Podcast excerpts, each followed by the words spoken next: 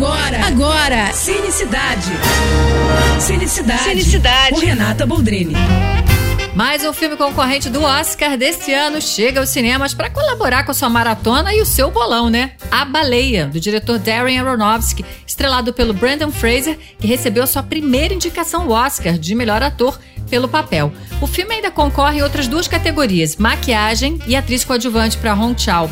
O Fraser vem recebendo os maiores elogios pela performance no filme desde que foi apresentado no Festival de Veneza e trouxe de volta também o ator para os holofotes, né? Uma vez que ele vinha assim com a carreira em baixa nos últimos anos. Olha, eu gosto muito do Brandon Fraser, fiquei feliz de ver ele se reerguer com essa oportunidade de mostrar o quanto ele é um ator talentoso.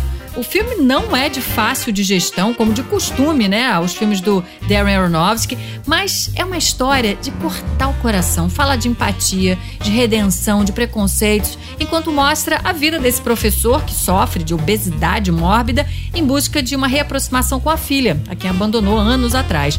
Olha, só de ver o trabalho fabuloso do Brandon Fraser já vale o ingresso. E ele com grandes chances de levar para casa essa estatueta, hein? Então, vai ver. É isso. E se quiser mais dicas ou falar comigo, me segue no Instagram, arroba Renata Boldrini. Tô indo, mas eu volto. Sou Renata Boldrini, com as notícias do cinema. Você acabou de ouvir Cinicidade. Cinicidade. Com Renata Boldrini.